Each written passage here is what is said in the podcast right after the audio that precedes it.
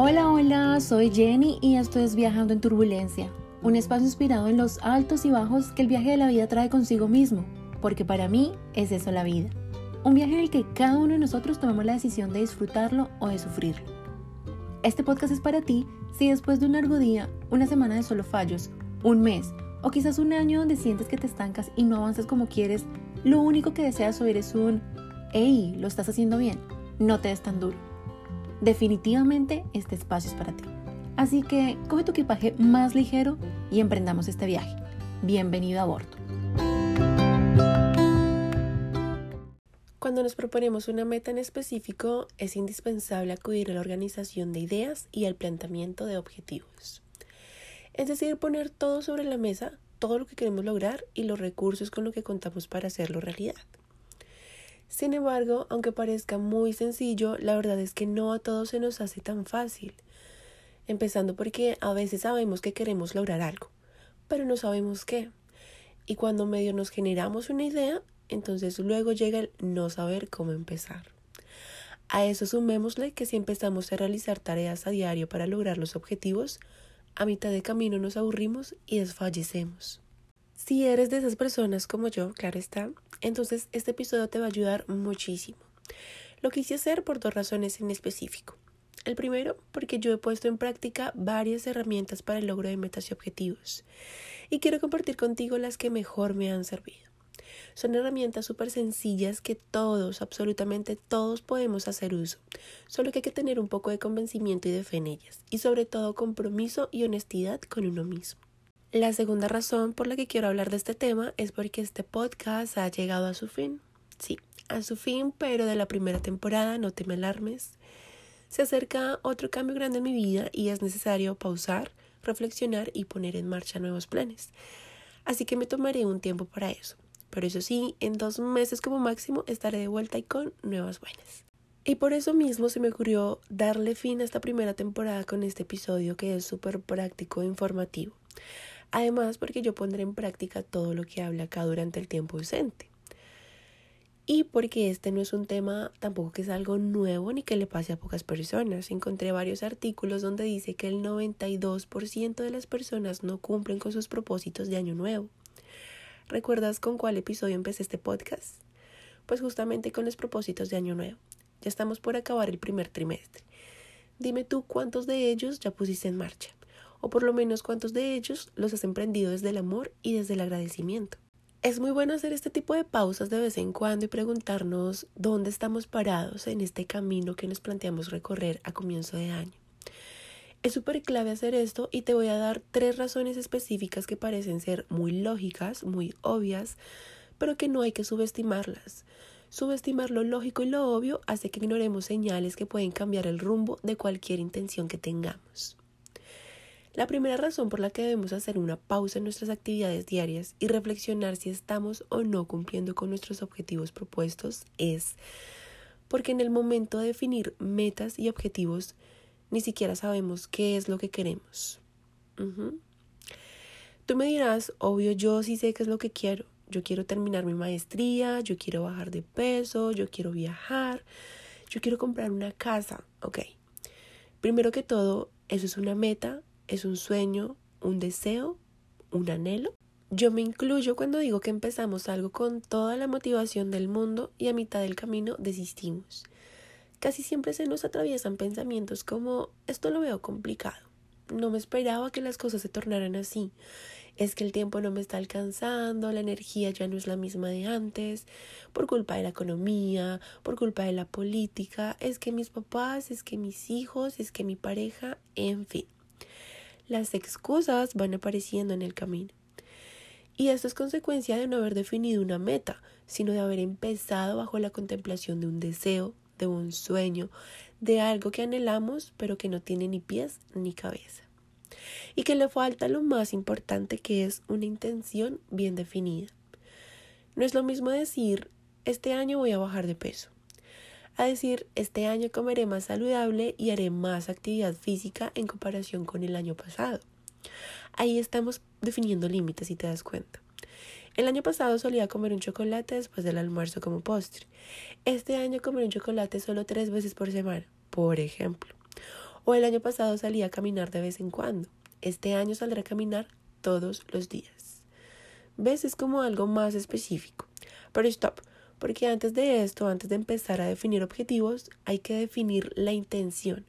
Una intención fuerte que nos haga recordar por qué estamos haciendo las cosas. Una manera que a mí me funciona siempre es hacerme la preguntona como niña chiquita. Voy a seguir con el ejemplo anterior. Este año comeré más saludable y haré más actividad física en comparación con el año pasado. Esta es una meta que todavía se puede desglosar mucho más y se puede ser más específica, pero dejémosla así por ahora, como por el ejemplo. Entonces yo empiezo a preguntarme las razones de por qué quiero hacer esto, por qué quiero llegar a esa meta. Y empiezo, bueno, porque no me está gustando cómo se me ve la ropa. ¿Y por qué? Porque no se me ajusta mucho el pantalón y se me hace un rollito. ¿Y qué tiene de malo? Bueno, que no me gusta, no me hace sentir segura a mí misma. ¿Por qué?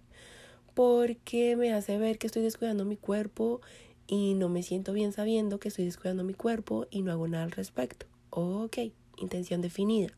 Y fíjate que no estoy diciendo es que me quiero ver delgada, sino que es una intención que va desde el sentirme bien conmigo misma, sabiendo que soy la única responsable, la única que se va a beneficiar y que soy lo más importante. Ojo, es un ejemplo. No es que todo el que quiera bajar de peso tiene que hacer esta misma intención o llegar a este mismo resultado, no. Es un ejemplo, pero que vaya con esa misma sintonía de preguntas de por qué, por qué, de encontrar, de cuestionarse hasta dar la respuesta más profunda que le recuerde a uno todos los días por qué estamos haciendo esto, que nos ayude a tener disciplina, sobre todo cuando la motivación no existe. Teniendo una intención clara y bien definida, podemos ahora sí desplegar todos los objetivos que amerita satisfacer esa intención. Todas las actividades que debemos tener en cuenta para lograr esa meta. Los recursos, además, porque no es solo tener fuerza de voluntad para decir voy a cambiar mi dieta, sino de buscar un acompañamiento adecuado. Un nutricionista, un entrenador personal, personas con experiencia y sabiduría en el tema que nos orienten es tomar una decisión a conciencia y decir sí. Me voy a comprometer con todo y no pienso rendirme aunque a veces la vea grave, ni tampoco exigirme de más si el proceso no lo estoy disfrutando. Y con esto paso a la segunda razón clave por la que no cumplimos nuestras metas y que al hacer una pausa y dedicarle tiempo a ver qué es lo que está pasando, porque las cosas no están saliendo como queremos, nos damos cuenta es que no disfrutamos del proceso no disfrutamos de lo que estamos haciendo. Y por esa razón dejamos proyectos a medio hacer, pensando que quizás eso no era lo que necesitábamos, no era para nosotros. Sin embargo, días, semanas o meses después, nos cae un peso encima horrible. Creo que es el peor de los pesos que podemos sentir y que ni siquiera podemos ver. El peso del arrepentimiento, la decepción, el sentimiento de culpa por no haber insistido, por haber bajado la toalla antes de tiempo, y es que, en serio, es de los peores pesos que podemos cargar, porque es como si nos dijéramos a nosotros mismos, eres un fracaso. Yo soy fan de decir, si te caes, pues te levantas, si paras está bien, no es una carrera. Si de verdad decides abandonar, no te culpabilices, lo diste todo. Pero cuando entra esta sensación de, ah, la verdad pude haber dado más, pero no confío en mí, no cree en mí, no luché por mí, en este caso es necesario hacer una pausa y ser honestos, muy honestos con nosotros mismos. Aunque algo por hacer, aún hay posibilidad de lograrlo, queda iniciativa, puede haber más compromiso. Si la respuesta a estas preguntas es sí, hay que devolverse al punto anterior y hacer el ejercicio de definir una intención realmente potente que nos ayude a crear un plan adecuado a nuestro cuerpo, a nuestra mente y a nuestra alma. Un plan con el que no importe cuánto nos demoremos, sino que lo que importe es que disfrutemos del proceso, del camino. Ponernos un tiempo límite en la planificación de metas y objetivos es importante. Cualquier profesional te dirá que es muy importante. Pero algo más importante todavía es el bienestar del hoy y del ahora. Cuando podamos controlar esa carencia de bienestar en el presente, nos podemos preocupar de poner límites en tiempo, el cual va a ser un desafío motivacional y no un desafío a muerte lenta. Y la tercera razón clave a tener en cuenta es el desinterés por reflexionar acerca de nuestros resultados. Muchas veces cometemos errores y en lugar de aceptar, hey, me estoy equivocando, ¿qué fue lo que pasó? ¿Qué hice mal? ¿Dónde empecé a equivocarme? Pues nos gana más la pereza o el descompromiso y seguimos de largo sabiendo que no vamos a cumplir con lo prometido, pero aún así con la fe de que algo pues puede cambiar y puede pasar y puede cambiar absolutamente todo el panorama. Lo necesario es saber qué es lo que nos impide lograr nuestros propósitos, nuestras metas. Es un aprendizaje enorme que nos evita repetir ciclos, cometer otros errores, cargar con pesos invisibles pero fuertes, potentes, que nos hacen sentir fracasados por el resto de nuestras vidas. Porque ese sentimiento no desaparece, sino que se traspasa a otros aspectos de nuestra vida sin dar señales. Empezamos perdiendo una batalla y terminamos perdiendo la guerra sin saber cómo ni cuándo. Todo por ignorar esas señales que nos decían, hey, por ahí no es, te estás descuidando, no te duermas, se te está pasando el bus. Las señales pueden ser infinitas. Por eso, querido oyente, pausa. Dale pausa un momento a tu diario vivir. Siéntate cinco minutos en silencio y pregúntate, ¿estás feliz con lo que estás haciendo? Si vas por un camino que aunque no sepas cuál es la meta, se ve una luz al final del recorrido, escúchate.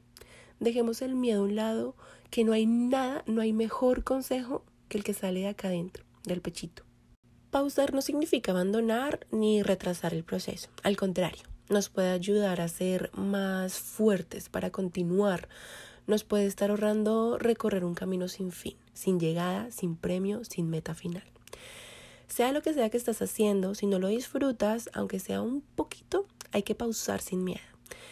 Que el que pausa es un valiente, y como el ave fénix renace de las cenizas con una energía potente. En definitiva, si eres como yo, que a veces quiere correr para terminar más rápido, pausa. No es una carrera. Si eres como yo, que a veces quiere hacer mil cosas a la vez, pero sabes que no eres una persona multitasking, aunque te quieras forzar a hacerlo, pausa. Cada uno tenemos nuestro tiempo, nuestro espacio, nuestro momento. Crea el tuyo propio. En ese momento de pausa empieza a crearlo. Si eres una persona como yo que a veces se deja llevar por la diversión, el gozo, la recocha y olvida que tenía proyectos pendientes y se viene a acordar cuando, cuando la culpa se estaciona o cuando el sentimiento de decepción hace su entrada, pausa. Reconócelo, acéptalo y vuelve a definir esa meta. Vuelve a buscarle una intención bien fuerte y potente y hacerle caso a las señales que nos dicen, hey, esto te está impidiendo lograr tus propósitos para que aprendas de ello y no repitas errores, sino que cometas nuevos, los que te hagan crecer, evolucionar y avanzar. Y bueno, claro está, no todo es negativo, siempre hay que agradecer y reconocer los logros que hayamos obtenido, sean pequeños o sean grandes, son nuestros, son un tesoro. Naturalmente los seres humanos recordamos más rápido las cosas malas que las buenas. Por lo menos forcémonos a recordar todos los días una partecita de estos logros que hemos obtenido. Estamos acostumbrados a darnos muy duro, tanto a nosotros como a los demás. No sé si te pasa, pero en mi caso, en mi casa a veces la manera de dar amor es, oiga, despabilese, ¿se va a quedar así toda la vida o qué? Cambiemos estos hábitos que vienen del amor y de la preocupación por unos más bonitos que se reciban con más aprecio. Ya cada quien en su núcleo familiar reflexionará al respecto y encontrará las palabras más adecuadas para hacerlo. Pero reconocer nuestros logros hace que queramos abrir paso para más, para obtener muchos más, muchos más logros. Yo por mi parte finalizo esta temporada con mucha felicidad de que logré empezar algo que quería hacer mucho tiempo, que además me ha dado mucha más seguridad y confianza para atinarle a otros proyectos.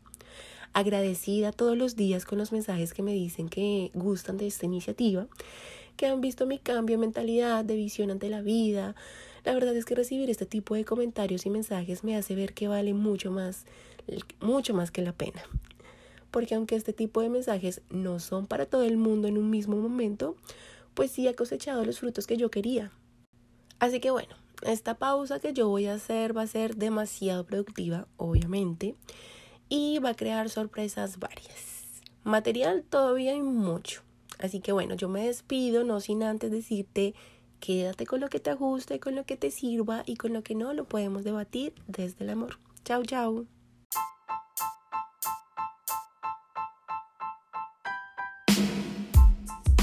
Si quieres seguir a bordo con el contenido que tiene este podcast preparado para ti, síguenos en su cuenta de Instagram como arroba viajando en turbulencia. Y no olvides dejar tus comentarios y compartirlo con todas las personas que más quieres.